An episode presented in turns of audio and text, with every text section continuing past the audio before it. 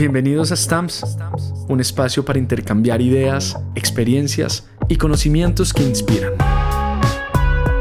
Hoy hablaré con Ana Isabel Duque, asistente de dirección con un gran recorrido en el mundo del videoclip.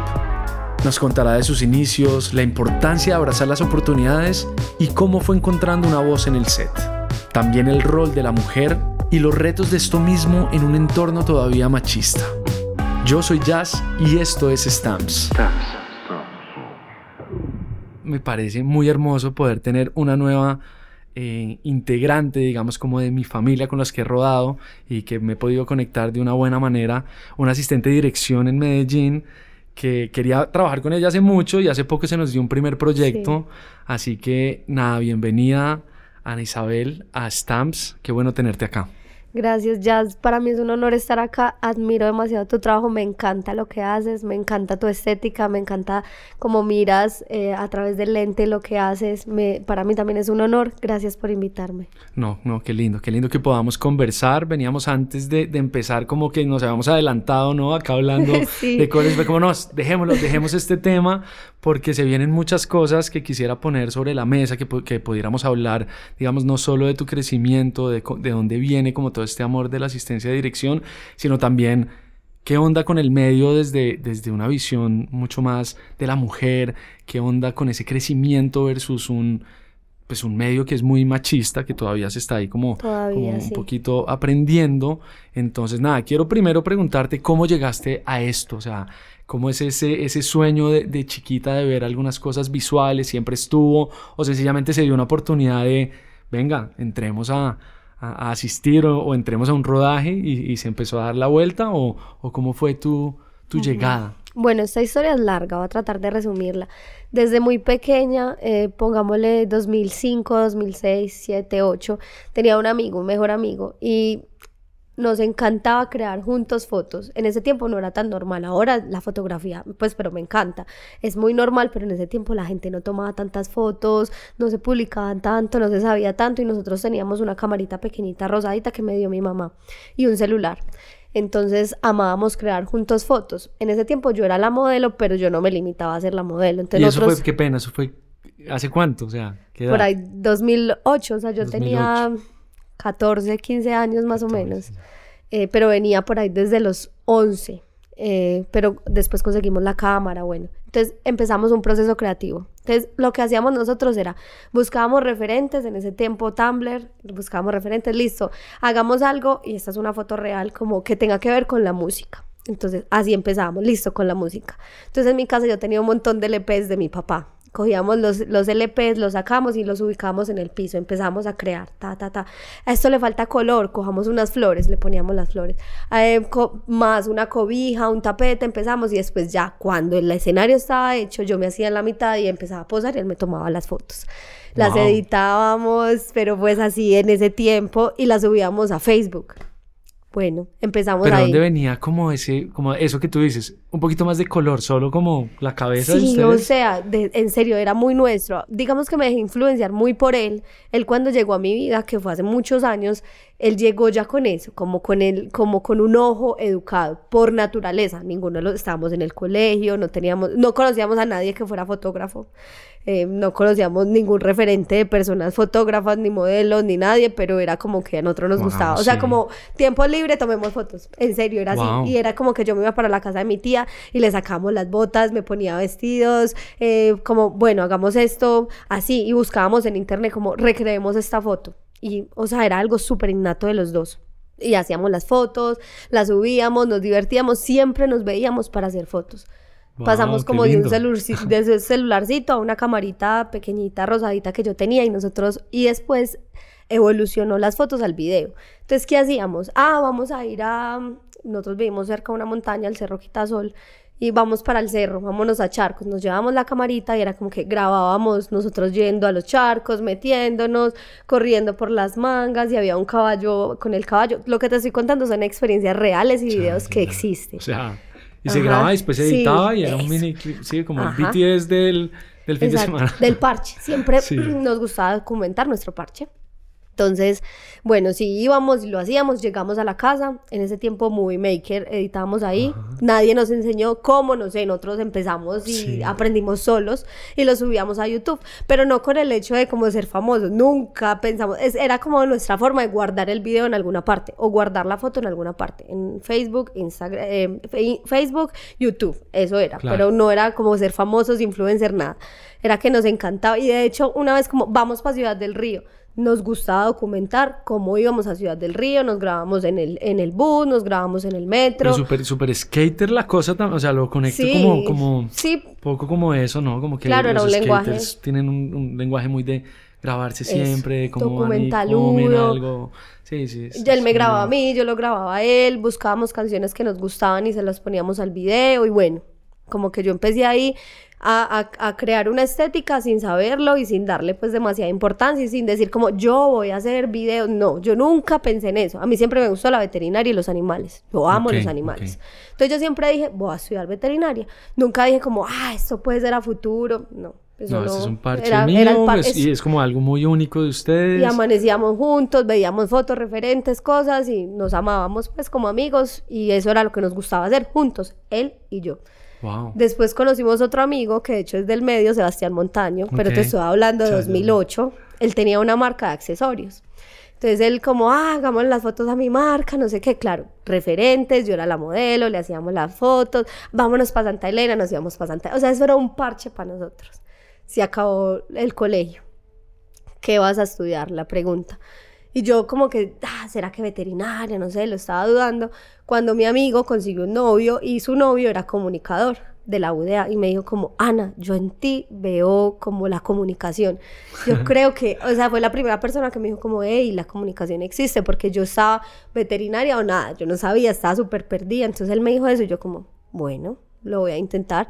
Y empecé a buscar pensums donde había comunicación y la vida me llevó, comunicación audiovisual, fotografía, y yo, ay, fotografía, video, ay, video, edición, dirección de arte, empecé a leer pensum, a mí me ha gustado mucho leer literatura y yo, wow, o sea, yo dije, sí, es, esta es, exacto. Entonces le dije como, mami, esto es lo que quiero estudiar y mi mamá me dijo como, listo de una, ¿y qué vas a hacer en la vida? Y yo como intención sí, sí, es que es muy, es pues esos pensums son... Sí. Yo, yo la primera vez que leí un pensum de comunicación pensé que estaba como muy tirado hacia la radio, hacia el periodismo, ¿sí? Y años después que pude estudiar audiovisual, ahí ya me di cuenta que había como un área audiovisual, porque al comienzo, no sé, cuando me gradué del colegio, yo dije, comunicación, oye, es que eso es como medio radio. Exacto, y, yo decía, como no tengo ningún referente de nadie que estudie comunicación audiovisual, que hacen los comunicadores audiovisuales.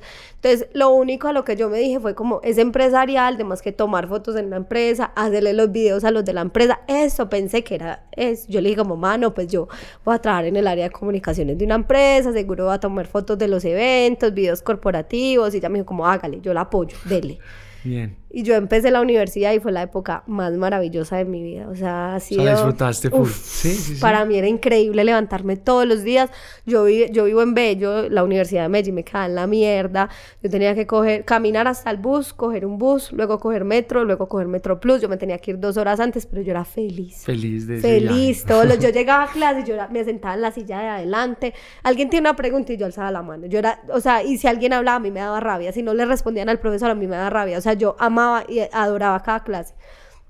Para mí estar ahí era como, uff, o sea, toda la universidad fui feliz fui feliz, aprendí, amaba aprender. a mí me ponían un trabajo y yo era feliz de hacer ese trabajo. O sea, ¿y te fue bien con todos los profesores? Sí, o sea, súper como bien, súper bien. Muy, muy, sí. o sea, como absorbiendo todo el tiempo. Panas, y sí. yo trataba de como de, absorber todo lo de ellos, de preguntar más, de, o sea, de, aprender demasiado. La carrera era lo que yo esperaba, o sea, lo, y más, y más de lo que esperaba. O sea, yo todos los días iba, aprendí algo diferente y me encantaba.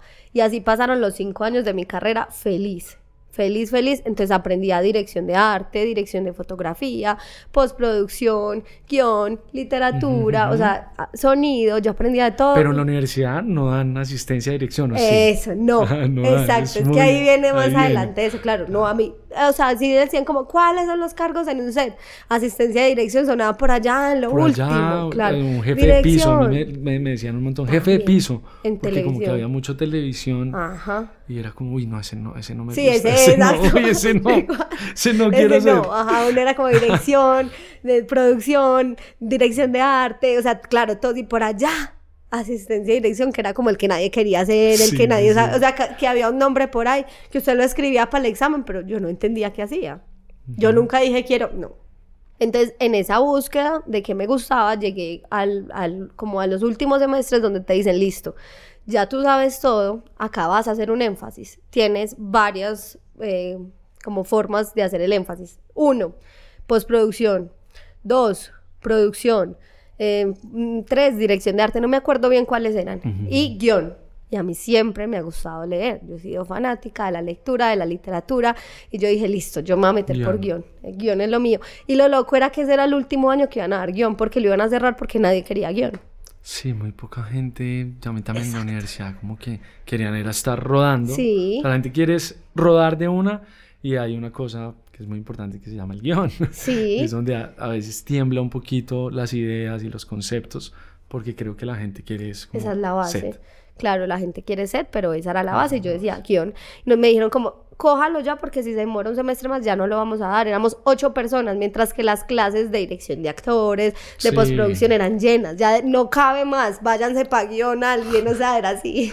Y yo feliz encantada, pero ve ahí la cosa. Entonces, claro, ah, en guion vamos a escribir una serie. Y te juro que yo no disfrutaba escribirla. Era como demasiado largo, demasiadas páginas, que los puntos, que no sé qué, que tiene que pasar, que, bueno, mil cosas. Y yo no lo disfrutaba después que escribo una película. Ah, entonces, bueno, yo como que quedé un poquito desmotivada del guion, pero entonces yo dije, bueno, yo voy a ser guionista, yo voy a salir de la universidad a escribir series y películas, cuando la que escribí en la U ni siquiera me gusta. Pero, pero eran especializaciones ya de último semestre. Sí, sí, era lo último, o sea, ya era tu énfasis, se llamaba en la U. Listo, yo como, bueno, hágale yo. Pues yo voy a salir escribiendo series, pues yo como que no me visionaba, pero yo decía, bueno, eso es lo que me dice la U, eso es. Último semestre, última materia, la materia más importante, argumental hay que hacer un cortometraje de tema libre. Eh, ustedes ya hacen por grupos y cada persona coge un rol, no sé qué. Y a, mí me iba muy bien. Yo era súper buena estudiante, pero yo no era muy amigo, era. Yo no tenía casi amigos, yo no tenía, o sea, sí tenía, pero ni siquiera del salón.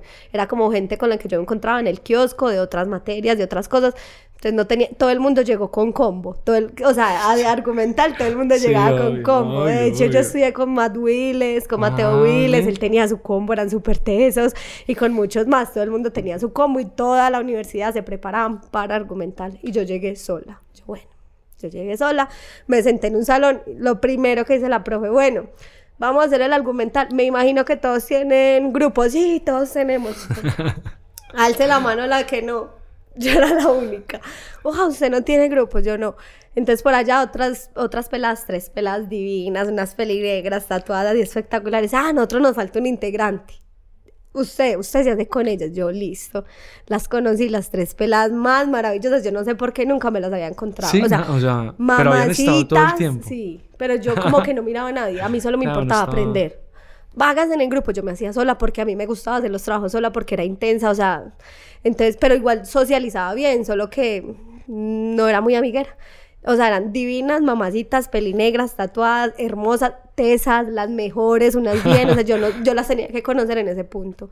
Divinas, como, ah, sí, bueno, yo voy a producir, dijo una, yo voy a dirigir, dijo la otra, yo voy a hacer foto, y yo, ah, bueno, pues yo hago arte, pues yo hago arte, y yo, lo que sea y me meto en el guion, listo. Hicimos un guion y a uno le tocaba eh, patrocinarse el proyecto. Una vez que este medio es súper caro, entonces tarea de la productora conseguir los recursos para esto pues... Un montón de, rifas, un montón de cosas que uno hacía. Eh, exacto, yo siempre había hecho eso. Esta pelada no, la productora tenía un primo que tenía una productora de la vida real y el primo la amaba, ella era la niña del primo. Entonces habló con el primo y el primo dijo, yo les presto cámara, en ese tiempo Black Magic era lo mejor, imagínate uno en la ah, U, o sea, eso era por ahí, yo grabé 2015. Un corto, yo, grabé un corto con la Black Magic. Claro, Black Magic, eh, Follow Focus, eh, las luces, yo les presto todo. Lo único es que vengan acá y les damos una charla de cómo usarla. Ah, O sea, fuimos allá, vea, esto, así esto es una cámara, esto es la batería, esto es de armas y eso. Ellos dándonos la charla, enseñándonos. O sea, fue maravilloso. Entonces aprendimos, conocí a Checho, al DP, y él es que bueno, él es el DP de acá, él tiene que ser el que maneja la cámara. Pero pues se las prestamos, pero con Checho. Bueno, conocí a Checho, hicimos el proyecto, fue maravilloso. Fue lo que yo siempre esperé, un proyecto 10 de 10. A la profesora le encantó, a nosotros nos encantó. Terminé feliz y el compromiso era que teníamos que ir a la productora y presentarles pues el final. Ok. Entonces yo hice el guion con mi amiga, hice la dirección de arte y edité, porque en ese tiempo me encantaba editar. Yo era una tesa para editar, ya no me gusta tanto, pero en ese tiempo yo amaba editar. Y mis amiguitas, y una dirigió, otra produjo, otra produjo y otra hizo la asistencia, la, la dirección de foto. Ok, ok. Yo sí me metí en todo. y Checho hacía la cámara. Checho hacía la cámara, eso. ajá, eso, haga esto, ta, ta, ta. Pero Checho también estaba súper empeliculado, súper metido. O sea, eso es hace mucho tiempo. Así lo conocí yo a él. Entonces, bueno, eh, fui, pasamos a la muestra académica, no sé qué, y fui, le mostré el proyecto a la productora, al primo de mi amigo, al director creativo de la productora. Y bueno, nos felicitaron, como que no, les, les, encantó. Pues, o sea, no pensé que es una gran cosa, sino que para uno y en ese tiempo pues, y tan sentido. Yo veo mis cortos de la universidad y me da un poco de pena. sí, eso. Pero, sí. lindo. pero también pues, es como un pena, pero como tan teso. Aparte, yo sin saber nada de hacer eso. A mí también me pasa, me siento orgullosa, pero obvio también penita, pues. Yo, yo, yo, lo digo más como lo bizarro. Es que son cosas muy bizarras que yo hice en la universidad. Que sé, o sea, como unas cosas. El mío era súper triste. Uno, un man moría. O sea, era la historia de cómo un mejor amigo mató a su mejor amigo, pero porque él quería morir. Él dijo, yo quiero morir y él lo ayudó a morir. Imagínate esa mm. historia. Es una historia súper fuerte. Entonces, bueno, a ellos les encantó y les, me dijeron como, ¿vos qué hiciste? Entonces yo les dije, me dijeron como, parce, vos tenés talento, vos sos buena. Me lo dijeron en lo personal, a pesar de que ellos tenían una prima y que ella también era buena, pero hubo como una conexión de ellos conmigo. Hubo algo ahí bonito, bacano. Entonces, listo, eh, se terminó la universidad, listo, haga las prácticas. Yo, ay, ¿dónde voy a hacer las prácticas? Entonces yo dije, bueno, voy a ir a la productora. a mí no me dan opciones. tenaz. Era como haga la práctica, busque. Okay, busque. A nosotros nos daban opciones, busque. Bueno, entonces yo fui allá mismo, Oli, soy yo otra vez, ¿será que puedo hacer la práctica? Sí, de una, hágale, traiga su hoja de vida, no sé qué. Empecé a hacer la práctica allá, en Bourbon. ¿Tú conoces mm. Bourbon? Lo, pues, o sea... Camilo, Cristian, o sea, tú sabes quiénes son. Bueno, venga, Ah, venga para acá, empiece. Entonces, hay algo que a mí me cambió la vida en esas prácticas y es muy importante y es que cada vez que yo llegaba en la mañana yo tenía que ir diario de lunes a viernes en un horario no sé qué yo llegaba y lo primero que Camilo que era el director creativo hacía era siéntese aquí componía el computador y empezamos a ver referentes horas, por ahí dos horas referentes. Pero yo no hacía comerciales, nada Comercial, eso. Como este artista salió, sacó un videoclip, este comercial está, o random, es viejo, mire esto, esta marca de carros, o esta artista es nueva, y así dos horas todos los días solo veíamos video. No trabajamos, solo veíamos video. Y eso a mí me cambió. O sea, yo siento que mucho de lo que somos y del medio es de los referentes. Claro, no, total. Esa es la mitad de nuestra academia, esa es la mitad. Entonces yo aprendí eso, me encantaron los, los, referentes, él me dijo, creé una cuenta, no sé qué, empecé a seguir gente, mire este director, este otro, esta marca, esta agencia de publicidad, siga gente, haga esto también en su casa y yo empecé a empaparme de referentes. Claro empecé a empaparme. Y allá también aprendí que el, guion, que yo siempre había dicho, yo voy a hacer series, yo voy a hacer películas, a mí nadie me dijo, usted puede hacer un guion de publicidad. Sí, un guioncito de publicidad corto. Usted puede hacer un guion de un O sea, en la universidad no, no, vieron publicidad, por ejemplo. Sí, yo sí vi publicidad, pero a mí nadie me dijo, usted puede trabajar solamente vendiendo este guioncito. a mí en guion era como nada más películas y series.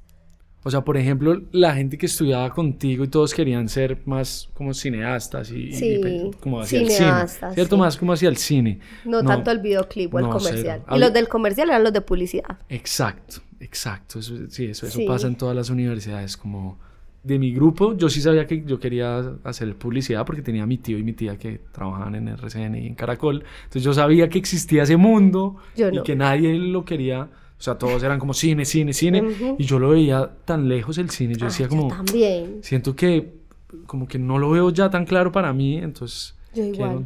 y la música... Futuro.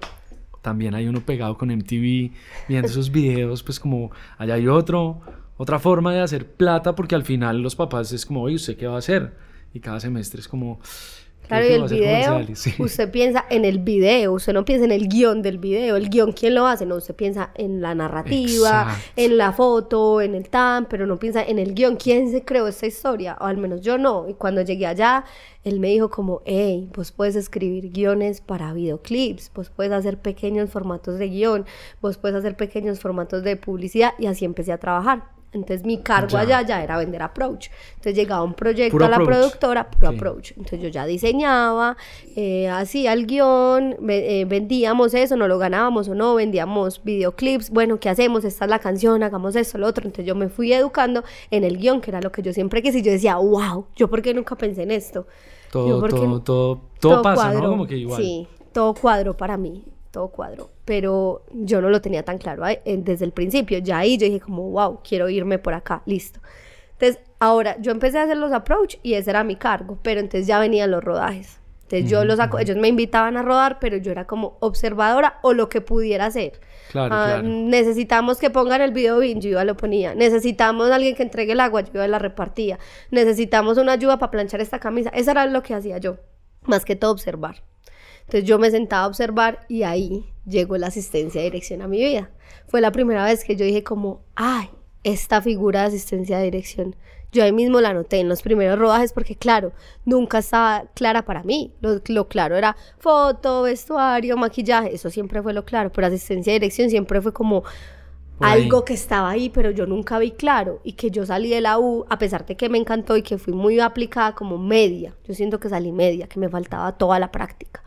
Entonces ahí lo miré y dije como, ah, claro, le di rostro a la asistencia de dirección. Entonces lo que más me gustaba... Había una persona ahí en el set. Sí. Con ese rol. O sea, y, sí. y, o varias. te conectó. O varios, sí. Ajá. Entonces en, en cada rodaje yo iba y había o la misma persona o alguien nuevo yo me sentaba a observar lo que hacía y me encantaba. Yo decía como de todo lo que hay acá, esa era mi atención, la asistencia de dirección, el asistente de dirección, lo que estaba y yo empecé a empaparme, pero sin que nadie me dijera, ve, hace esto, esto es su cargo. No, yo simplemente observaba observaba. Entonces, muchas veces me decían como que hiciera la segunda de ese asistente para cualquier cosa. Tráigale el personaje, hágale el avance del set, haga los llamados. Entonces, yo empecé como a empaparme de a poquito, pero siempre para mí era como, wow, esta persona, este cargo. Me encantaba, pero... Pero que veías tú ahí como que organizaba el, equipo. O sea, eso primero que de alguna manera te enamoró de esa asistencia de dirección es como... El liderazgo. Sí, como el, liderazgo. Como estar en el centro de todo y ser líder, y ser un líder positivo, y como llevar al rodaje, porque vos sabes que la persona que más se siente en un set es el asistente de dirección. Claro.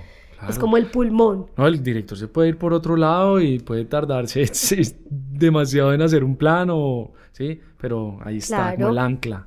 Y si tú lo ves como un cuerpo humano, yo siento que es el corazón que bombea. De pronto el director es el cerebro. Claro. Y bueno, cada uno tendrá un órgano. Pero el asistente de dirección es como ese corazón que va bombeando y que llega a todos lados y que, que es el que conecta todo. Ajá, Y como, como que nunca había sido claro para mí y verlo ahí y ver esa persona líder llevando a todos en el centro de todo. Y claro, pues no, yo creo que aún pasa que la gente cree que el que dice rueda cámara, acción es el director. Entonces, o uno como asistente de dirección muchas veces le dice, ay, usted es el director, porque la gente desconoce el cargo. Y más que se llama asistente de dirección, entonces es como una asistente de alguien, pero es mucho más allá de eso, o sea, es como que... O sea, es del departamento de dirección, no es el asistente del director, o sea, no es, ¿cierto? Sí, sí, exacto, es otra cosa, es del departamento de dirección, pero hace otra cosa.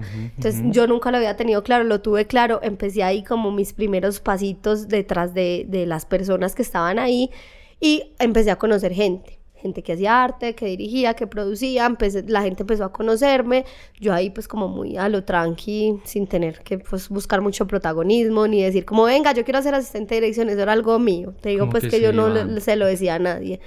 Cuando por cosas de la vida alguna vez me llaman de otra productora, hey, estamos necesitando un asistente de dirección, obvio para un proyecto pequeño, pues para este videoclip y yo, listo, de una. Me daba mucho susto, me daba demasiado susto. Sí, yo no dormía, yo decía, yo sí voy a ser capaz.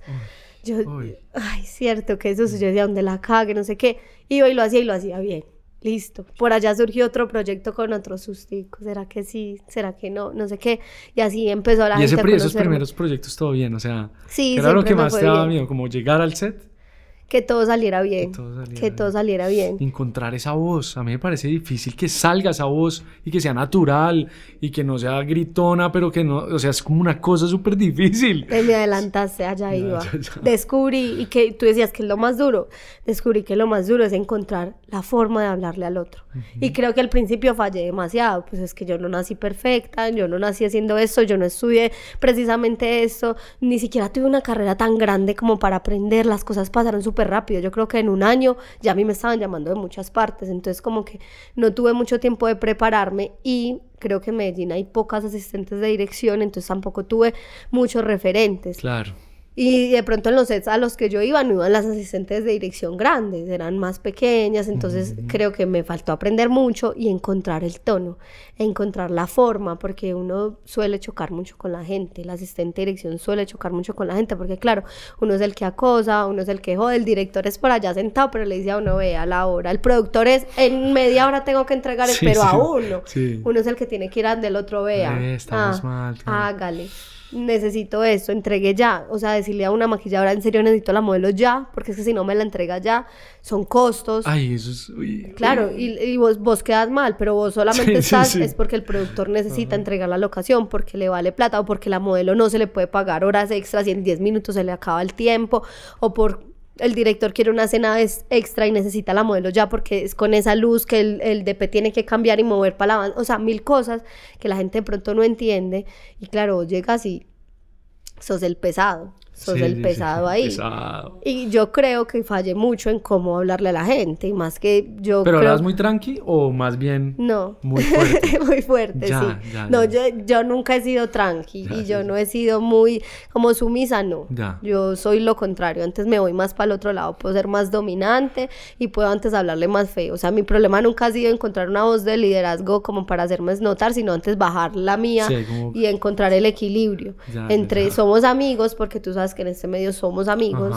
Entre somos amigos, pero también soy... Pero cumplime porque hay unas horas de rodaje, pues. O sea, esto, esto se entrega. También somos compañeros y yo tengo... Tú tienes que hacer lo tuyo bien y yo también.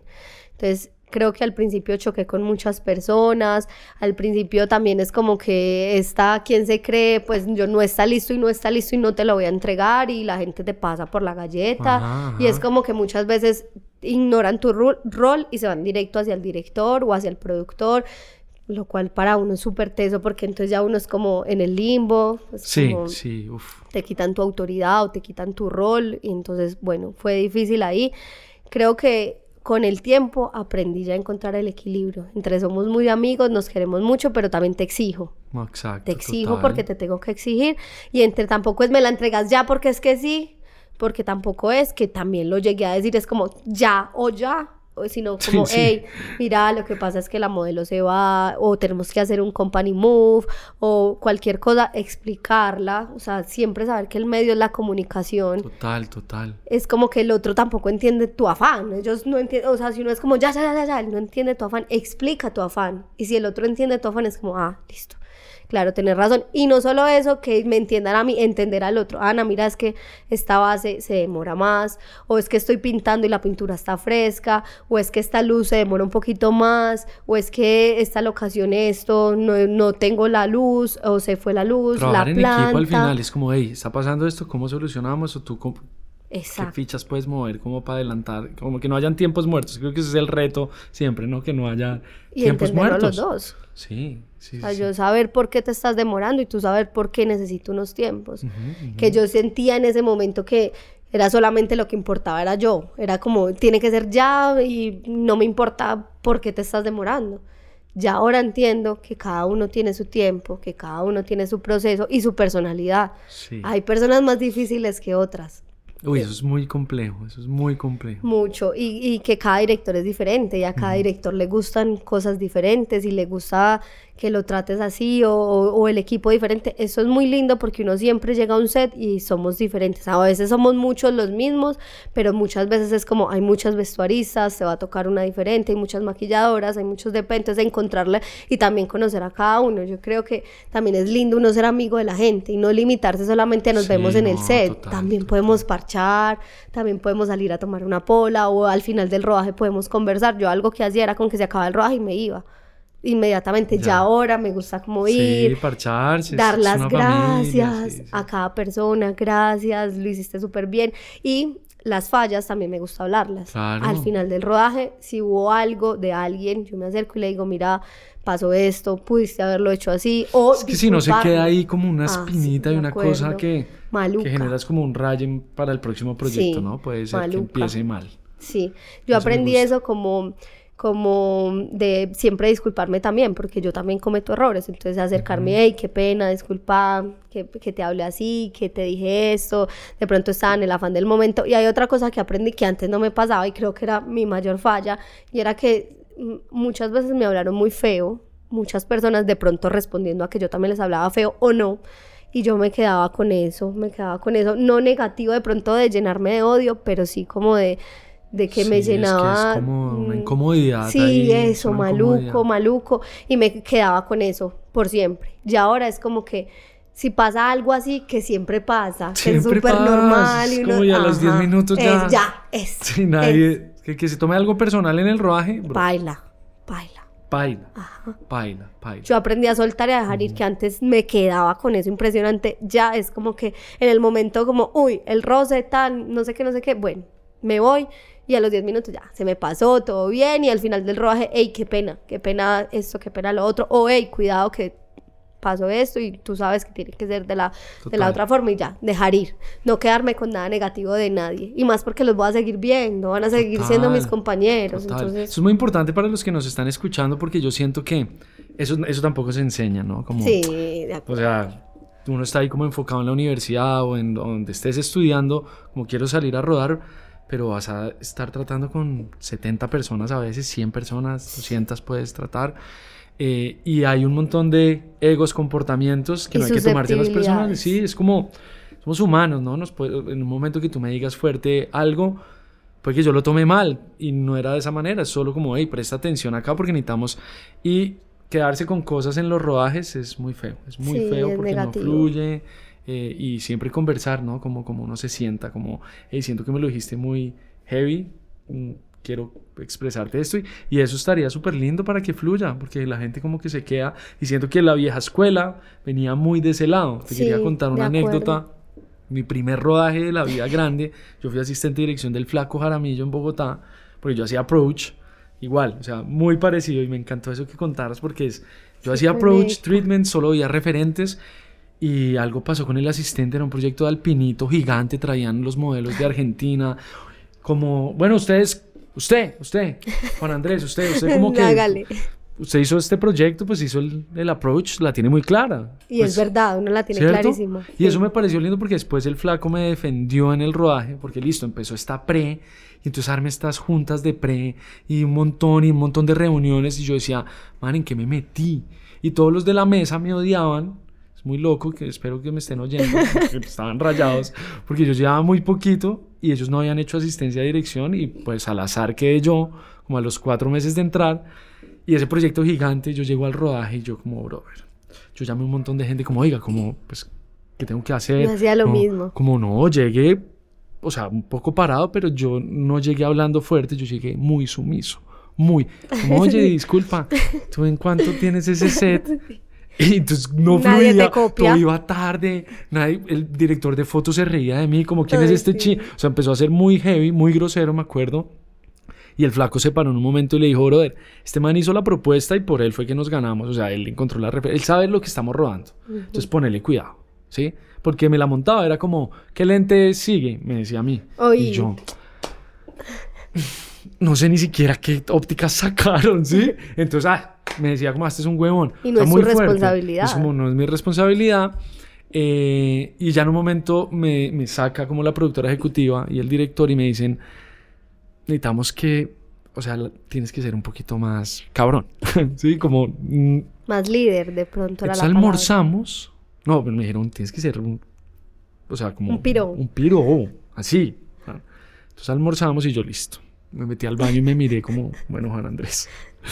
Y salí puteando, huevón. Ya el otro extremo. El otro extremo, pero esa vaina empezó a moverse. Eso ya, Tron, el que me dijera algo, yo lo mandaba a comer. O sea, dije, wow. O sea, ¿será que esto es así? Como que fue muy intenso, en verdad, fue muy intenso, groserías, puteando todo el mundo y yo decía, no, pues terminé el rodaje súper bien. Me acuerdo que iba manejando y me dio un ataque como de felicidad, como la logré, y me puse a llorar, llevando los discos duros.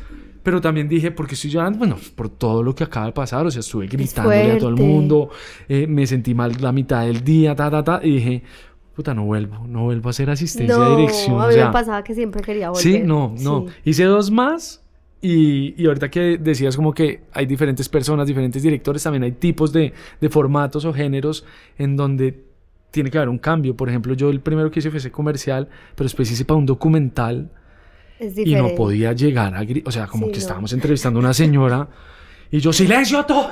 sí, no. Pues la señora como que se asustaba y el director me decía, brother, esa no es la forma. Eh, acá no, o sea, no estamos callando a todo un equipo que está hablando, no, acá esto es otra cosa más natural. Entonces ahí me di cuenta como, quizás no es lo mío, me parece muy lindo, muy atractivo porque son los que, o sea, ustedes realmente son los que organizan la vuelta a la cabeza mía, la comunicación con los demás, ¿cierto? Como que hacen que las cosas pasen en el set, eh, pero me parecía muy heavy, uy, muy heavy muy heavy por los egos y como por tener que hablar muy duro, quizás no, no le encontré eso.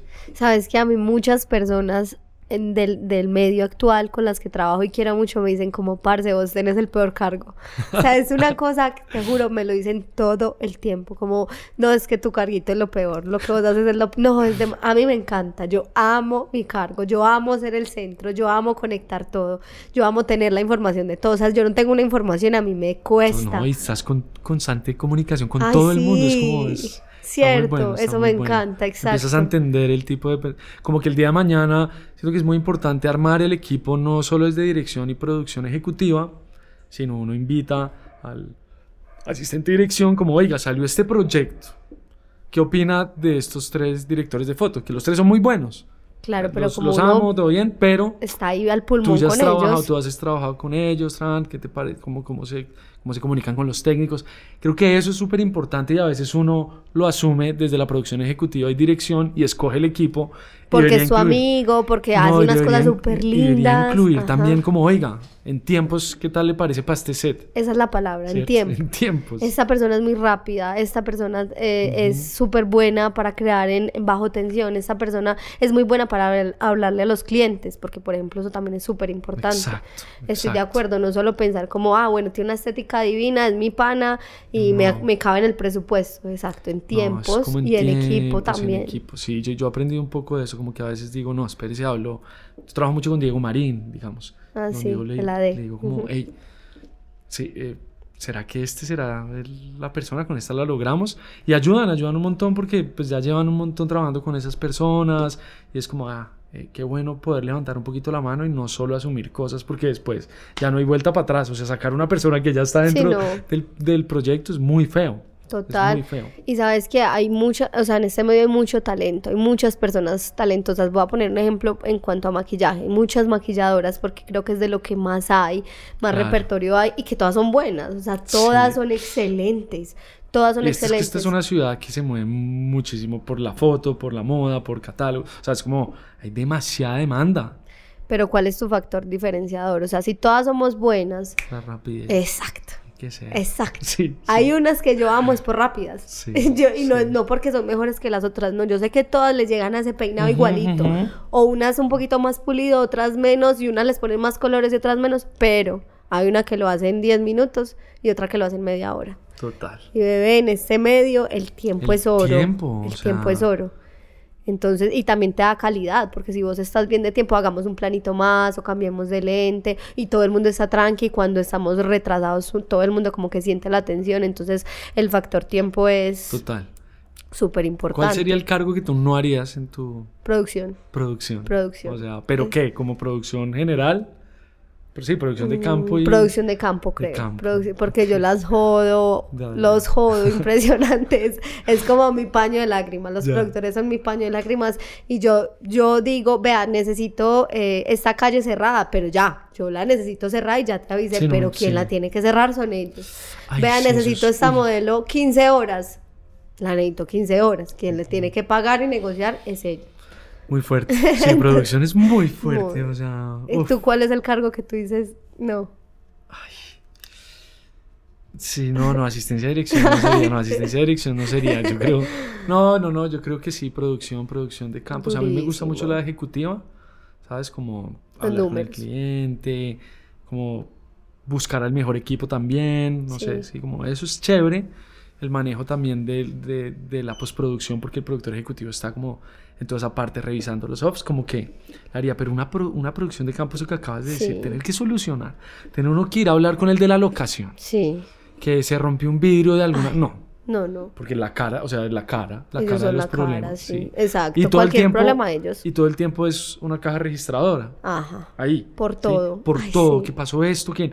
Entonces al final le toca uno hablarle al productor ejecutivo como me pasé, entonces va a ser una vacía, sí, como que... Claro, pero tú dices me pasé y ya, él tiene que solucionar. Exacto, exacto. Entonces sí creo, creo que por ahí. Y creo que catering, pues que está, pues no hace parte tanto, digamos, de la parte creativa, lo que pero son muy importantes. Pero son muy importantes, pero me parecería... el estómago del rodaje. Sí, pero me parece es que me parece que están muy desconectados, sí, pues porque es otra cosa, entonces... Pero no deberían estar tan desconectados. no deberían estar tan desconectados como, oiga, esto es lo que se va a rodar, ya, ¿cierto? Sí, sí, ellos deberían estar empapados de todo. Y hay algo como que quisiera hablar de, de, en cuanto a mi experiencia de asistencia, dirección y de cómo es trabajar en un crew también de tantos hombres y de tantos hombres mayores. vamos a eso, vamos a eso. Como que yo soy una... ¿Cómo llegaste ahí? ¿Cómo, ¿Cómo fue esa llegada de, oh, que te escucharan? Como chica, como la, la, voz del rodaje. O sea, tiene que haber sido un reto. Para mí fue un gran reto, sí, sigue siendo un gran reto. O sea, yo como asistente de dirección, mujer, joven, pequeña, delgadita, Em, fue como difícil porque la mayoría de, chicos son chicos grandes en cuanto a edad, en cuanto a estatura, son, son chicos muy líderes, de hecho muchos son muy grandes, entonces como que yo llegara ahí como, hola, soy la asistente de dirección, soy la que te voy a mover, soy la que te voy a acosar, soy la que te va a molestar, y muchas veces me trataron muy mal, eh, muy mal, ah, me ignoraron, pasaron sobre mí, yo también como que en ese momento me sentía frustrada y sentía también que como que eran muy amigos entre ellos, entre los hombres, pero que a mí me dejaban a un lado. Y de hecho aún lo siento de cierta manera como que entre hombres son como panas y claro, casi siempre el DP y el director son súper panas, es algo muy común y vos quedas ahí como un poquito a la deriva y me ha costado como entender como mi lugar.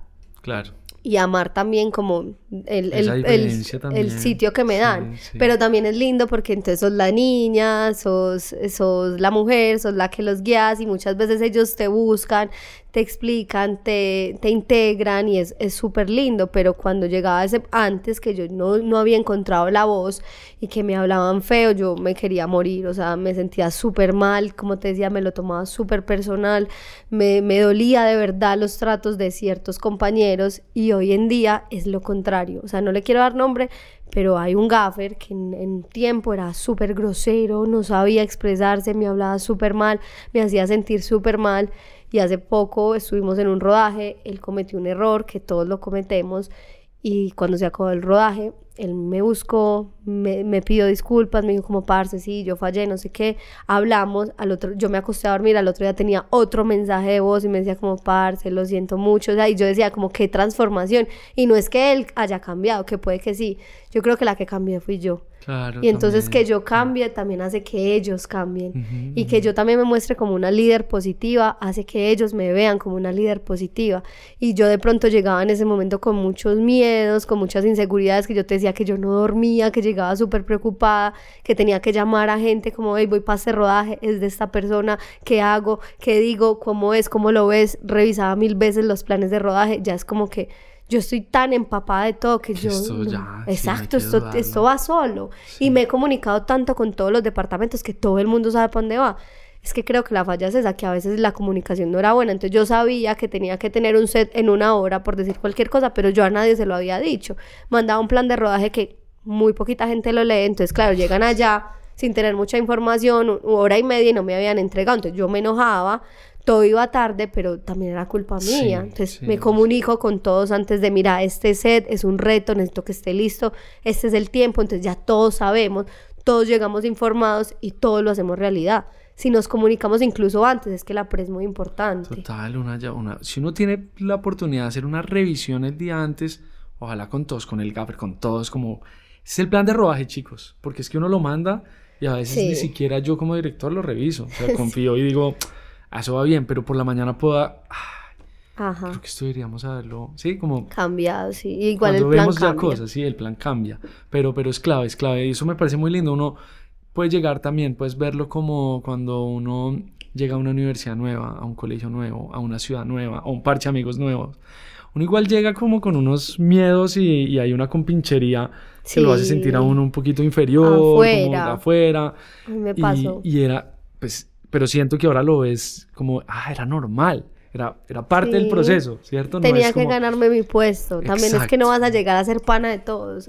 Yo tenía que seguir trabajando, tenía que seguirlos conociendo, hacer muchos proyectos con ellos para poder entrar al horas, círculo. Horas de rodaje. Exacto, horas de rodaje. y ya ahora sí. Y no es que nadie me lo dio, yo me lo gané. Exacto. Yo seis, siete años ya en eso, entonces claro, obvio. Pero cuando yo llegué yo pretendía estar en el círculo, yo pretendía que todos me respetaran, yo pretendía que todos me copiaran y no es así de fácil. Y yo creo que viene un asistente de dirección de España, un teso, ha hecho películas y viene acá a hacer un videoclip. No es lo mismo, o sea, respeto hay, porque yo sé que todos respetamos, pero la compinchería no. Ay, la compinchería es hermosa. Yo amo los días yo de también, Ay, yo ¿Cierto? también. Es como, espectacular. es que a mí me preguntan, sí, mi familia, por ejemplo, mi mamá, mi papá, que pues que no están empapados de eso, o sea, ya por mí como que saben, pero yo les digo, es que ustedes no tienen idea lo rico que es llegar y desayunar con los amigos. Yo antes fumaba cigarro, me encantaba como llegar y fumar cigarro con las productoras, como alistarme, ¿no? Como que hay unos nerviecitos, porque siempre hay unos nerviecitos que son necesarios para hacer arte, sí.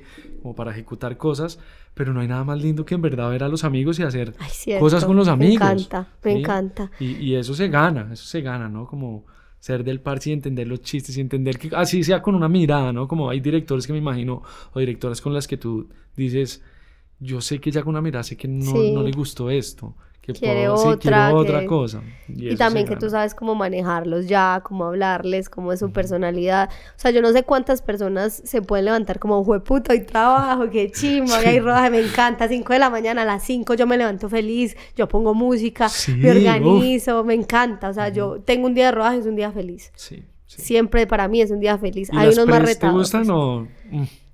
Mm, no tanto como el rodaje. Y más si es comercial, junta. Sí, eso, eso, eso, eso, te iba a hablar. Como naces realmente como asistente de dirección en qué, más que todo, en videoclips. Es lo que más. Sí, yo me demoré mucho para coger comerciales. Ok, okay. O sea, esos primeros proyectos que hiciste en. Se me va el nombre De, de Bourbon. Fue puro videoclip. También hacíamos comerciales, pero yo no era la asistente de dirección. Ya, ok. O sea, cuando ya me dieron a mí el liderazgo, yo era en videoclips.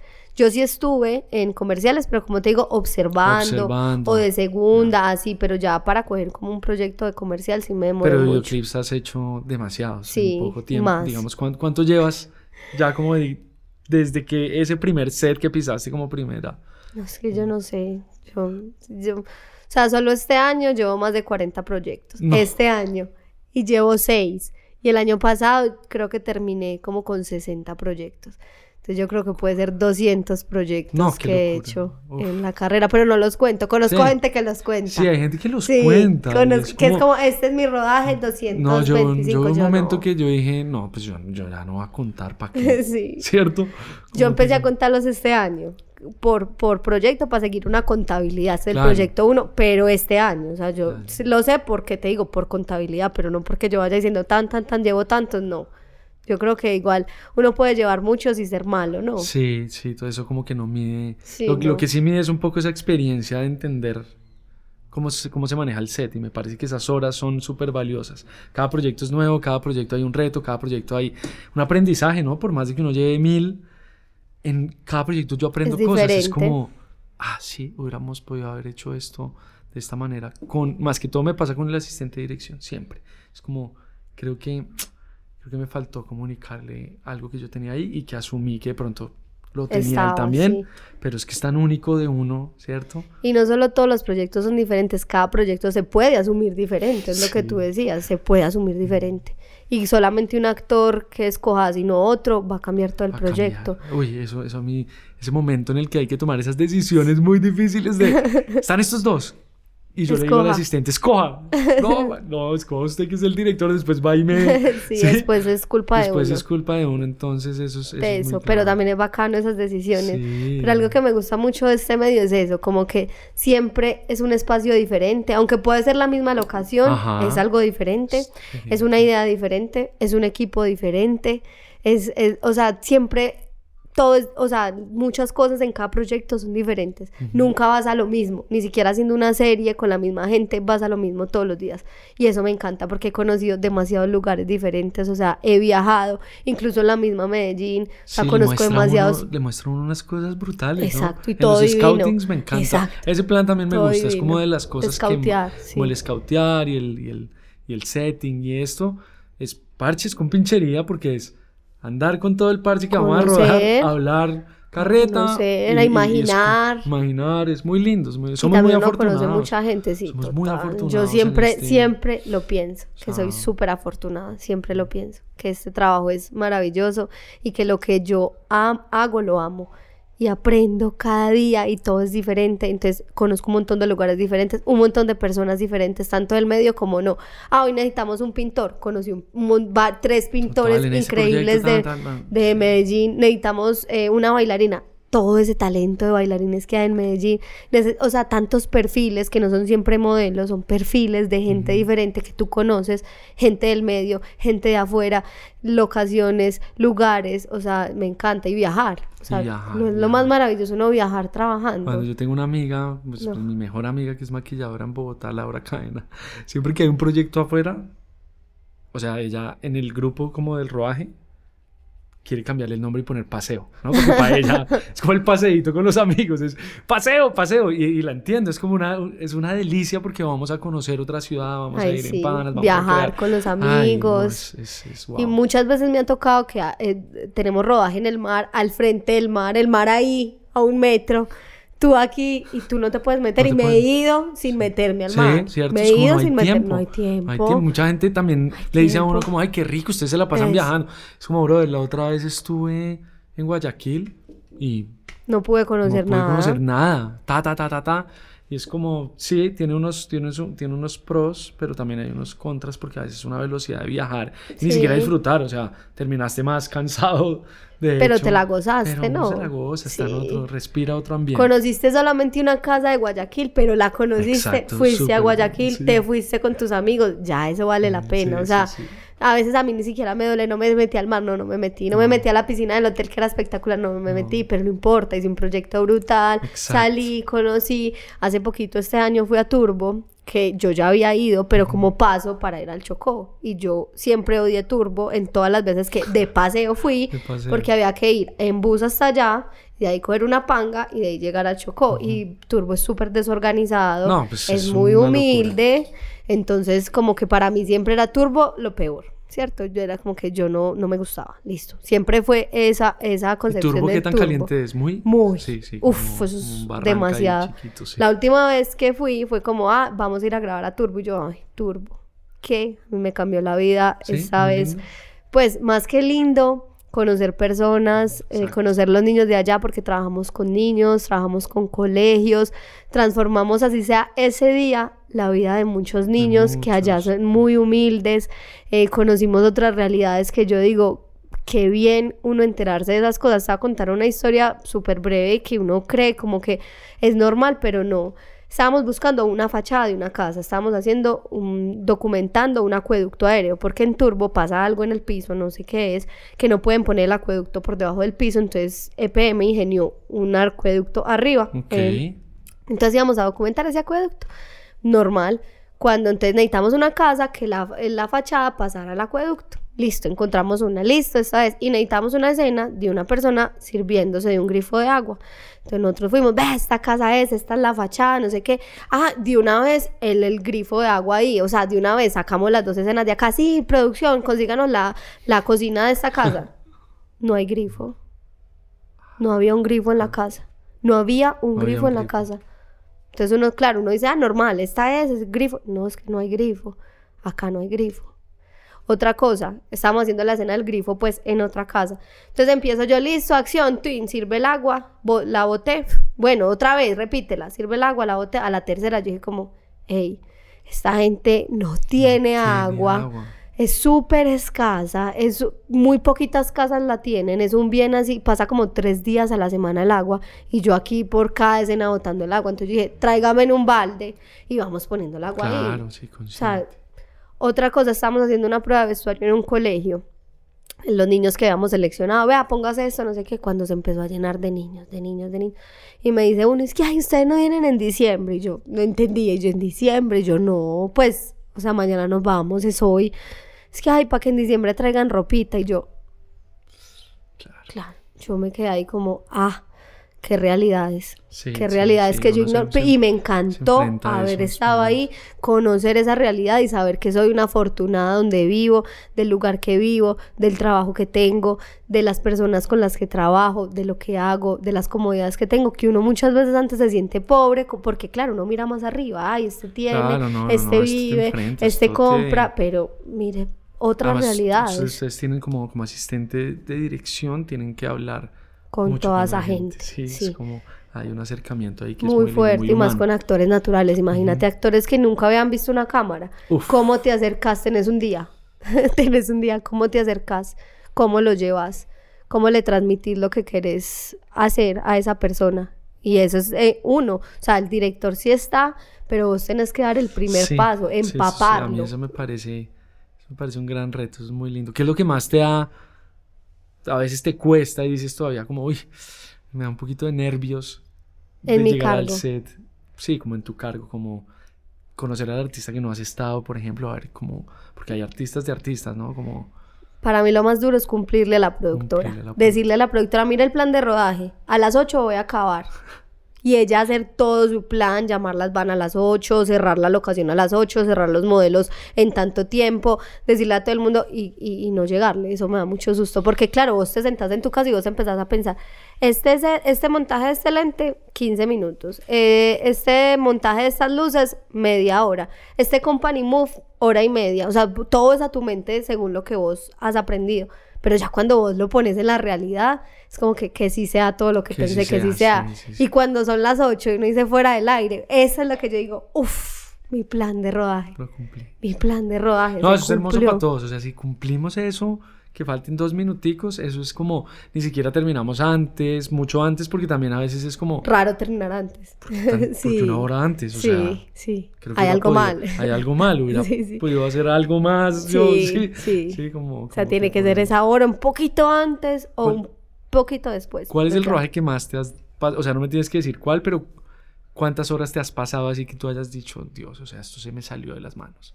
Pero ni siquiera por tu culpa, como esos rodajes yo tuve rodajes que es siete horas extra. Ah, no, a mí hasta ya no, creo que tres, en un comercial. En un comercial, tres horas. y pasa mucho en la publicidad, ¿no? Como que en videoclips es como un poquito más libre y todo bien. Sí, y sabes que a mí antes como que me pasaba que se pasara uno un tiempo, pero últimamente, no sé, el último año, hora que yo pongo, hora, que se cumple. es? Yo ya también, yo leo eso. Increíble. Y me relajo y confío 100%. Es como, es que no estamos empezando, ya, ya, ya, tenemos canchas como... Y, la, y, últimamente, los últimos tres rodajes, la última vez que el que hicimos juntos, ¿cierto que fue? Sí, fue antes incluso. Sí, fue, un minutico antes. Un minutico antes, es como... fue súper puntual, sí. Eso me encanta, porque es como, ahí estamos Es que ese es mi mayor miedo, o sea, no cumplirle a ese plan. Pero entre más planes de rodaje hago y entre más rodajes hago, más acertado es. Entonces, claro, es mi mayor miedo, pero cuando veo que es la hora y que entonces a mí me encanta ir a decirle al productor, vea, 8 de la noche o tal hora y te lo me encanta ah, me Encanta. Ellos siempre son, claro, porque no es por mí, o sea, no es que Ana lo logró, somos todos, porque yo sola Sí, sí, no, sí. o sea, yo, todo el mundo sabía tan claro lo que iba a hacer que todo se dio, todos nos unimos para que todo fuera una chimba y quedó. Entonces, eso me parece brutal, como como vos imaginar, es que es muy teso ya, si vos que fuiste asistente de dirección, vos imaginar este montaje me, me, toma esto. Claro que yo hablo con los equipos, pero hay cosas como los Company Move que, o sea, yo sé, de aquí al poblado, al centro hay tanto, pero y el tráfico, y, y, el desmontaje, y el nuevo montaje, entonces vos visionar eso, eso me parece como también tan teso de los asistentes de dirección, como lograr uno adelantarse a todo y saber cuánto se demora todo el mundo en todo lo que tiene que hacer. Sí, sí, sí, eso eso es muy loco. Y solo es experiencia, es la práctica, porque en la uno te dicen, vea, un plan de rodaje, usted, usted en un desmontaje se demora una hora, puede que sí, pero todos los rodajes son diferentes. Hoy me demoré una hora, mañana dos, pasado mañana media, o sea, cada rodaje y cada equipo tiene su, su, su cosa diferente, entonces vos no sabes, no es como que todos los company moves son de dos horas, no. Todos los desmontajes son. todos los maquillajes media hora. Las horas de moverse en la ciudad. Exacto. Pues, esta ciudad igual es corta, pero tiene un montón de taco ahora. Uf. Pero digamos en Bogotá es una locura un company move. Como que uno trata ni siquiera de hacerlo. Es como todo donde escogimos, tratemos de grabar todo ahí. Algo cerquita. Porque si no, porque si no te mata. ¿Cómo te va con publicidad? ¿Has hecho mucha publicidad? Tengo amores y odios con la publicidad amores y odios. O sea, me gusta mucho porque creo que de pronto es más constante que el videoclip. Hay como más trabajo ahí. Pero mi rol es mucho, mucho más trabajo para mí, porque claro, hay juntas, junta de pre, junta de pro, mientras que en un videoclip no. Y es como que el director le gustó esta modelo, a nosotros nos gusta, ah, pero a la agencia no o al cliente no, o a la agencia sí, pero al cliente no. Entonces es como que todo tercerizado. hay muchos filtros. Claro, con videoclip es como que la voz del director y del equipo. Pues no, entre nosotros nos entendemos, pero con la publicidad es la voz de la agencia y la voz del cliente. Entonces, claro, yo me ocupo de esta parte, pero la de allá no. Entonces también me siento como un poquito frustrada y un poquito a la espera de lo que esa parte quiere. Y además es que las juntas son o sea, una junta, 80 hojas, que te toca montar la voz. yo, recibí juntas de 250 páginas y digo, oigan, ¿ustedes están conscientes de lo que...? O sea, ese es el momento que yo creo que no disfruto tanto. Yo también, es como, yo también. Uf, es hoy que es tengo muy junta, fuerte. No, es como, hoy tengo rodaje, sí, hoy tengo junta. Tengo junta. ¿Y qué me pasó, por ejemplo, que yo sí siento, y lo he visto este año, que tuve un error, digamos porque yo crecí con publicidad, ¿no? O sea, mi foco en Rino, cuando empezamos los tres socios, fue publicidad. Los videoclips eran cosas que hacíamos de parche, pero entonces cogíamos los videoclips como si fueran comerciales y yo me encargaba de hacer juntas. O sea, alargaba esos procesos que siento que la creatividad se estaba perdiendo por, llegar, por llevar a esos procesos, porque lo que hacía era también confundir al artista que me decía, haz tu trabajo de dirección porque yo podría escoger hasta el modelo. Sí, o sea, como que todo bien, hace una cosa brutal y nosotros sí en Rino duramos tres años haciendo videoclips como si fueran comerciales. Entonces siento que los videoclips se, se, tenían un lenguaje muy, muy de comercial y se sienten. Yo a veces veo cosas que hice con Warner, con Sony y digo, no, me escaché, o sea, eso está muy juicioso. Sí. Sí, como que no no me despelotaba porque lo, vi igualito y ahora ya lo veo de una manera más tranquila, ¿no? Es como que me confían 100% del videoclip. Y el videoclip te da la licencia de crear también en set. Exacto. O sea, un comercial todo es como es. Y eso que ya cambió, antes tocaba pintar el shooting. Y el animatic. como, como se iba a grabar, o sea, el personaje iba a la derecha, el perro a la izquierda ah, y miraban los, los, los de la agencia como pero esto, esto es un plano medio y lo estás haciendo. es como, para. Durísimo. Tocaba hacerlo así. O sea, muy difícil también para el chutinero y el director, como dibujar eso y que sea lo más parecido, porque ahora cambia. Uno llega a la ocasión y quiere cambiar de lente. Antes no podías hacerlo. Yo creo que a veces todavía se pegan a eso. Se pegan a eso mucho. Y el videoclip sí te da como la licencia de, de explorar en el set, de, de, de, proponer cosas diferentes, de proponer eh, nuevas narrativas, de ser un poquito más loco, de no estar pegado. O sea, hay una idea que uno sigue, pero también el set es como exploremos. Sí, es que para eso están todos ahí como creando, ¿no? Pero el eh, comercial sí. El comercial es duro, es duro. Yo, yo, yo trato como de encontrar un balance porque igual también siento que la publicidad te da una velocidad también de resolver. Totalmente. Es como, y, a una, y una presión mucho mayor que un videoclip. Entonces, cuando, cuando uno viene de esa escuela de publicidad, creo que en, videoclip le va a fluir más, sí, le va a fluir mucho Claro, me tocó al contrario. Yo hacía un montón de videoclips y llego a la publicidad y... Y hay pausas, como, no, playback para que apruebe Ah, exacto. Y tiempo muerto y la asistente de dirección tres minutos y no han aprobado. No, están callados. Vuelve y ponga el playback y uno es como, ah, claro. Me pasa que yo iba y no estaban viendo el playback. Ah, no, común. Es pan de cada día. Trabajando, haciendo unas llamadas y es como... Y usted va, hey, mírelo. Ah, ya lo mire. No, es que esa cosita amarilla, ah, pero ha estado en las últimas tres tomas y por eso esa cosita amarilla no quítala y vuelve a hacer las tres tomas. Es muy fuerte. Ok. Es muy fuerte. Y pasa. Y pasa. Eso, pues eso, sí, eso es lo que pasa siempre. y es respetable y es el cliente y ellos tienen la última palabra. Y al final yo sí siento que nadie se da cuenta de ese Sí, hay muchas cosas que uno sí.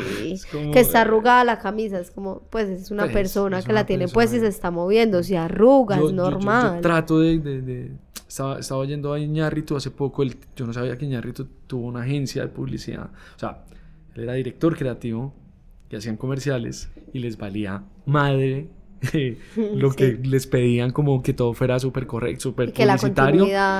Y ese man por eso empezó como a darse cuenta como, no, yo creo que lo que yo quiero hacer es como contar cine y contar otras historias porque ellos hacían unas vainas súper cool, pero que nunca vendían un paquete de papas ese comercial. O sea, eso ni salía el paquete de papas, es como, marica, ¿qué hicieron con la plata del cliente? Entonces, yo igual soy muy partidario de eso, que los que las, pues, las marcas como que se suelten un poquito. Me gustaría que en Colombia, y ya ha pasado con algunas, pero es difícil encontrar. Es como que se suelten un poquito porque es que la, la vida cotidiana, lo que tú dices, la camisa arrugada, las papas no se comen de la manera que las vemos en, en publicidad, se comen como se le da a uno la gana, como si tengo mucha hambre, pues me las va a comer rápido, es como que se caen, hay boronas, ¿cierto? Pero yo creo que hay dos factores.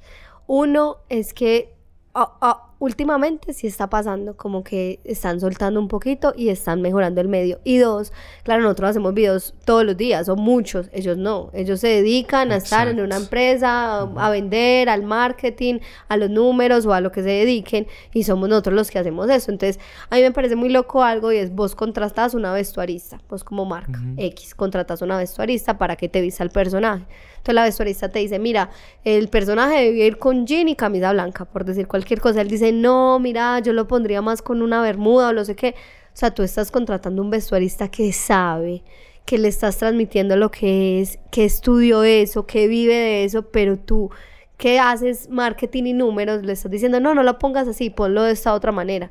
Creo que también es el punto en el que uno dice, bueno, me dejo guiar, esa persona es vestuarista. Sin decir pues que no voy a tener mi punto de vista, porque no, o sea, todo el mundo tiene su punto de vista y ellos conocen su marca, pero hasta donde también ese vestuarista sabe lo que me está proponiendo. Sí, sí, porque a veces es, yo siento que muchas veces en publicidad estamos ejecutando nomás y no nos dejan sí proponer, sino como, ah, bueno, entonces ejecutemos, pues. Sí. Sí, pues, pues y es camisa roja, porque la marca es roja. Porque la marca es roja, entonces es como se limita. Hay unas conexiones ahí. Pero, pero igual, es un medio muy lindo que se rueda mucho, que hay cosas que se están explotando muy chéveres, ¿no? Como que una llegada de grandes productoras también acá al país. Eh, no sé cómo te ha ido rodando en Bogotá, ¿has rodado mucho o poco? A ver, tuve un, tuve un tiempo donde rodaba mucho más en Bogotá, creo que era el año pasado, mucho más, o sea, eh, me decían como, ya vente para acá, o sea, te estamos pagando avión, ida y vuelta, y yo rodaba más allá que acá, publicidad. Llegué también a, grabar videoclips. Em, como que me iba bien, me iba muy bien en cuanto económicamente, me pagaban mejor en ese tiempo y no me salían tantos proyectos acá sino allá. Pero entonces pasa algo. Yo cogía un proyecto de Bogotá, entonces le tenía que meter más días que los de acá. O sea, porque entonces yo el día de viaje lo perdía, no podía hacer nada más.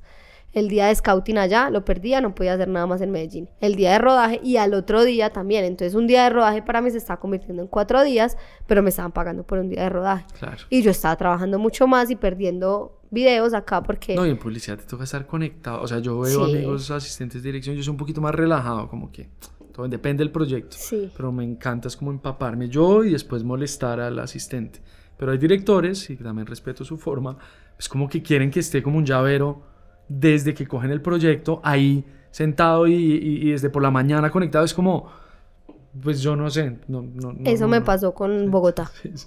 Allá va la historia. Entonces empecé a ir mucho, a viajar mucho y me empezaron a dar ataques como de pánico, no, pero no así mal, sino como una angustia horrible, los hoteles, yo llegaba sola a Bogotá. No, no disfruta. Entonces ya, ya era la angustia, yo no salía, o sea, habían proyectos de varios días, yo me quedaba todos los días en la habitación del hotel, pedía domicilios y yo no salía a ningún lado no salía a ningún lado. O sea, aparte porque no tenía muchos amigos allá, otra parte porque no conocía mucho y tenía pues como el, eso metido en la cabeza de Bogotá insegura. Entonces yo, en serio, si eran varios días, yo solo me quedaba en la habitación. Si me tenía un dolor de cabeza, si tenía hambre, todo eran domicilios. Entonces ya no lo estaba disfrutando. Claro, en el rodaje era súper bacano, no sé qué, la pasaba muy bien. El crew me encantó. A mí el crew de Bogotá me, me trató increíble. Con ellos sí no me costó esa amistad. Con ellos no me costó la amistad. Con ellos no me costó hacerme parte. Con ellos no me costó el respeto. Yo desde el primer día que rodé allá, todo el mundo fue espectacular conmigo. Me trataban mejor que acá en Medellín. Me contemplaban impresionante, Anita, de todo. Y que venga, que le traigo, que venga la chaqueta, que coma bien. que O sea, me contemplaban. O sea, yo amo el crudo de Bogotá. Sí, hay un nivel de... Hay un nivel de... O sea, hermoso. de calidad y de... No sé. a mí me pasó... Es una calidad es como una calidez ahí de la gente. A mí me Pero yo creo que también esas, esas horas de rodajes que, sí. llevan muchos años. Sí, ellos llevan, obvio, mucho más que nosotros acá. Que ya aprendimos que ese ego... Sí, aunque creo que a veces ahí el ego también de los de Bogotá está... Pero bueno, a mí, a mí me fue súper bien, o sea, el crew me acogió increíble, los proyectos eran muy bacanos, pero entonces se acaba el rodaje, vuelvo al hotel, a mí no me da miedo volar, porque eso sí no, pero entonces yo ya llegaba a Medellín devastada, súper cansada de tantos días, no había salido de un hotel, entonces yo decía como, estoy yendo mucho porque iba demasiado, o sea, es que en serio iba demasiado, mantenía más en Bogotá que en Medellín, iba demasiado, demasiado, y como que ese ritmo me fue agotando de estar viajando tanto y tampoco me gustaba la idea de, de, de quedarme allá a vivir a, me decían como quédate acá a vivir, quédate, acá te damos... ¿qué va a cambiar? Sí, o sea, yo cierto, medallos, y el medallo. No, claro. no, este climita, la velocidad también un poquito de la A mí me encanta Medellín, claro, pues que en Bogotá muy bacano pasé, pero pues Medellín es Medellín. Y llegó un proyecto muy ambicioso, muy grande, con un director de esos que tú dices como un llavero y yo ya sabía que con él trabajaba así porque era el que más me llamaba, tenía otros, pero era el que más me llamaba. Y yo ya sabía que con él era así, yo trataba de darle mucho de mi tiempo, pero yo también ya tenía muchos rodajes acá, entonces igual unos freelance, o sea, desde que yo cumpla mis deberes, no, y, pero él era así, así, así, y era presionándome y tenía más proyectos y yo ahí como tratando de buscar la calma con él y, y me sentía como mal. Entonces llegó un punto donde él me hablaba feo a veces, donde yo ya no quería que me hablara mal y yo hice un plan de rodaje como de 17 horas. Era un proyecto súper ambicioso y él me dijo como, ah, no, es que yo le quiero meter un cuarto desplazamiento en Bogotá. No. Yo quiero... No, es que era, era de unas vainas donde nos teníamos que mover. Entonces eh, él me dijo como, no, yo quiero moverme a, a otra parte solamente hacer un plano. Y yo le decía, como no, hagámoslo acá. y ya van 17 horas. Y yo le decía, más allá, porque él me decía, las pagamos, tenemos plata. Y yo le decía, como, más allá de tener el dinero para pagarlas, es la gente, o sea, uno se cansa, somos humanos. Sí, no, yo odio, odio, que sean mil. Uf, tanto tiempo, yo también detesto que sea tanto tiempo, yo no, no, no me gusta rodar tanto tiempo, a veces hay proyectos donde uno dice, se la meto toda, sí, listo, tanto tiempo, dale, la, la doy demasiado en el tiempo en el que sea pero ese proyecto ya muy cargado, tres desplazamientos, entonces empezamos como a tener una discusión ahí, me dijo como, no, es que vamos 21 horas. Y yo, es demasiado, o sea, no, un cuarto desplazamiento, quiero eso, lo otro, lo otro, lo otro. Y yo mismo llamé a la ejecutiva y le dije como, yo nunca había renunciado a un proyecto, nunca en la vida había renunciado a un proyecto, ese fue mi primer proyecto al que renuncié, le dije como, mira, yo quiero salirme, es porque de verdad a mí me parece inhumano tantas horas de rodaje, yo no solo estoy pensando en mí, estoy pensando en mi crew, lo hablé con ella, ella le dijo a él y nosotros dos nunca lo hablamos. Es Pelle, pero nosotros dos nunca lo hablamos. ahí se terminó. Se terminó, ahí rompimos nuestro, bueno, hay nuestro cosas, vínculo. Hay cosas que se Igual que yo tampoco de esa manera. me lo tragaba del todo porque a veces era muy grosera. Me gusta trabajar con gente bien porque yo trato de no ser grosera. Entonces rompimos el vínculo, renuncié a ese proyecto me costó y entonces ya yo no quería Bogotá, como que ya dije como no, me voy a dar un respiro de Bogotá, no, no quiero ir tan seguido, voy a intentarlo acá en Medellín, a que me siga yendo así de bien Y mágica, bueno, mágicamente no, pero increíblemente todo eso que yo construí en Bogotá, ya aquí me veían diferente, claro, porque yo mantenía en Bogotá. Entonces yo ya aquí ya me tenían más top, en rango más top, me llamaban más y yo ya, vos sabes que en Bogotá los los los comerciales son pan de cada día, entonces yo ya era una tesa para llevar un comercial en, en asistencia de dirección, para montar juntas, ya la tenía clarísima, entonces eh, Bogotá en ese tiempo fue mi escuela para los comerciales. Y gracias a eso empecé a coger muchos comerciales acá y a ser muy tesa en la pre de todos esos comerciales. Entonces lo agradezco demasiado. Claro. Me encantó el crew de Bogotá. O sea, ya cuando alguno de ellos viene a Medellín es como, wow, qué chima, brutal. los sigo en las redes, los admiro, muchos me escriben y me encantó conocerlos también, o sea, es como que los dos cruz que estemos unidos, o sea, y, pasa mucho eso, mucha gente de Medellín se va y rueda en Bogotá, mucha sí, gente está pasando eso y eso es lindo. Yo, por ejemplo, no ruedo tantos en Medellín, he rodado cuatro veces. Mientras tanto. El año pasado viajé mucho a Bogotá, mucho, mucho también, era como, yo amo los aviones porque es como un momento... A mí también me gusta. Es como un momento donde no entra ningún mensaje, así como que yo sí lo apago. Estás en el cielo. Estás en el cielo, agradeces un montón como de dónde o hacia dónde estás yendo, hacia qué proyecto estás yendo o ya estás devolviéndote del proyecto que hiciste. Es muy lindo. O sea, a mí también me encanta hola.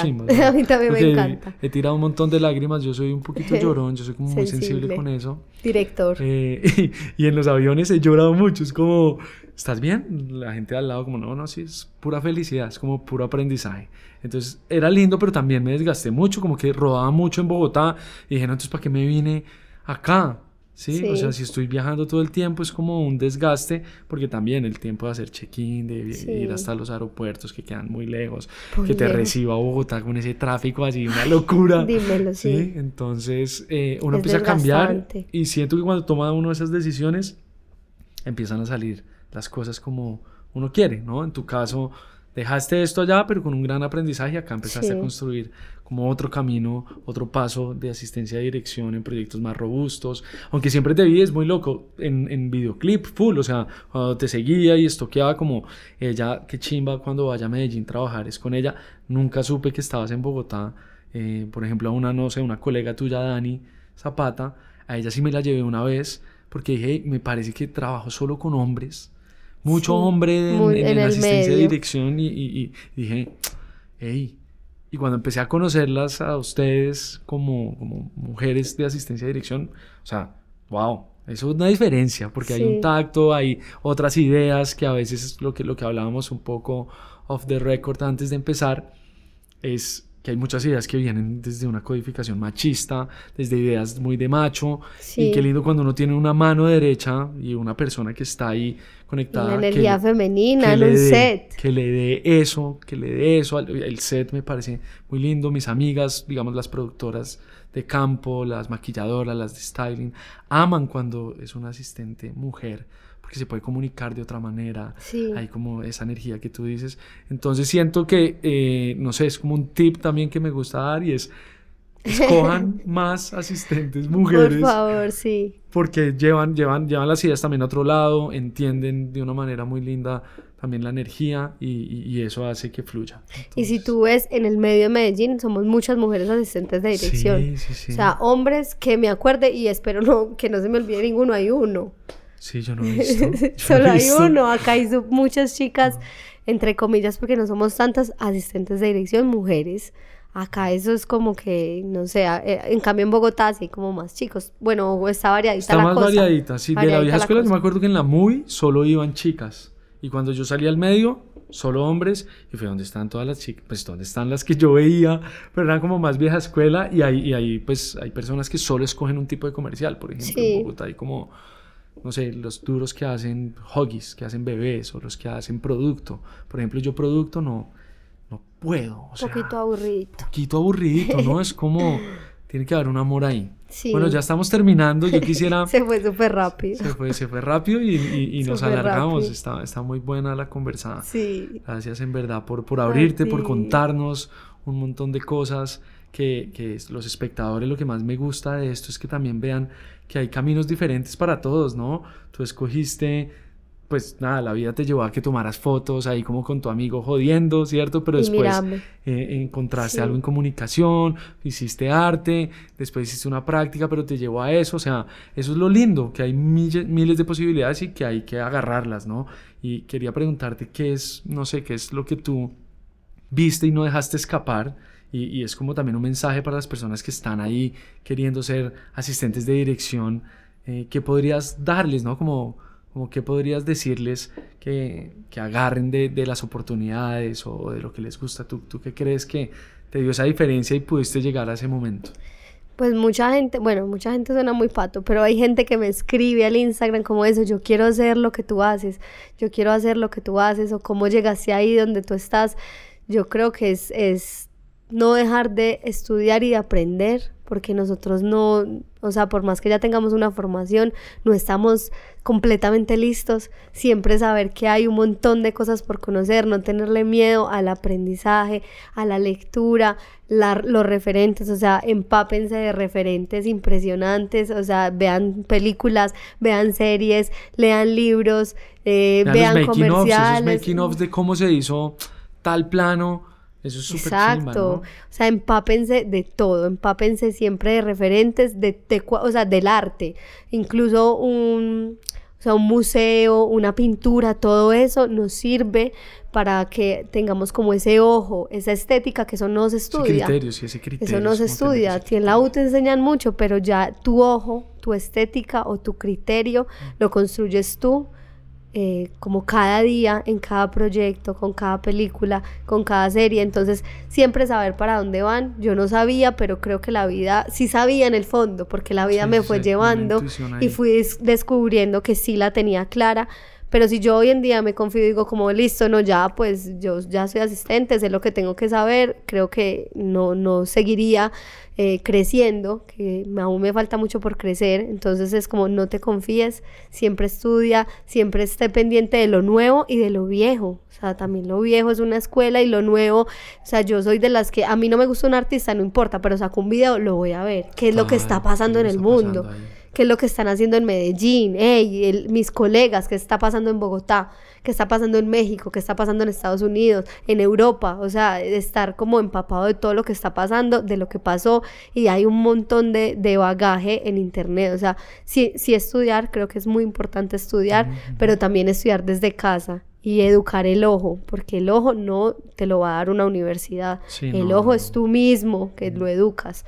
Entonces, eso. Y dos, a las mujeres, más mujeres en el medio, más directoras de foto, más mujeres en luces, eh, más mujeres directoras. O sea, quiero más mujeres en el medio. Yo voy a un crew de mujeres y digo, hey, pasa muy poquito, pero hey, qué bacano, tantas mujeres, directora, productora, asistente de dirección. O sea, sin devaluar pues el, trabajo de los chicos que son súper tesos. Y de hecho amo estar rodeada de chicos. Me fascina estos crews también de muchos chicos porque ustedes tienen una energía espectacular pero también a las chicas que se animen, que, se, animen, a ser directoras de foto, o sea, por favor, necesitamos ojos femeninos en la dirección de foto, en la dirección general. O sea, que creo que es como donde menos hay, en, la, en ser gaffers, ser chicas de luces, luminos, o sea, ahí el, el, poder femenino, también ese ojo femenino hace falta. Y a los chicos, obviamente, que yo sé que están súper empoderados porque este medio es muy de chicos, que sigan, que sigan aprendiendo. Pero que les abramos esas oportunidades, ¿no? No solo porque sean mujeres, porque a veces es como... Sí, no es por ser mujeres. Es porque hay un montón de talento demasiado increíble. Total. Y cuando uno abre esa puerta una sola persona, una directora de foto que se quiera tirar va a jalar a una alumno. Inspirar, es que las van a inspirar, no es como te voy a contratar porque eres una chica, no, te voy a te voy a inspirar y vas a ser tan buena que yo voy a querer trabajar contigo. Y para un proyecto, por ejemplo, de una artista femenina, que sea una directora de foto, una Gabriel, creo que es súper diferente, claro, le va a dar otra estética.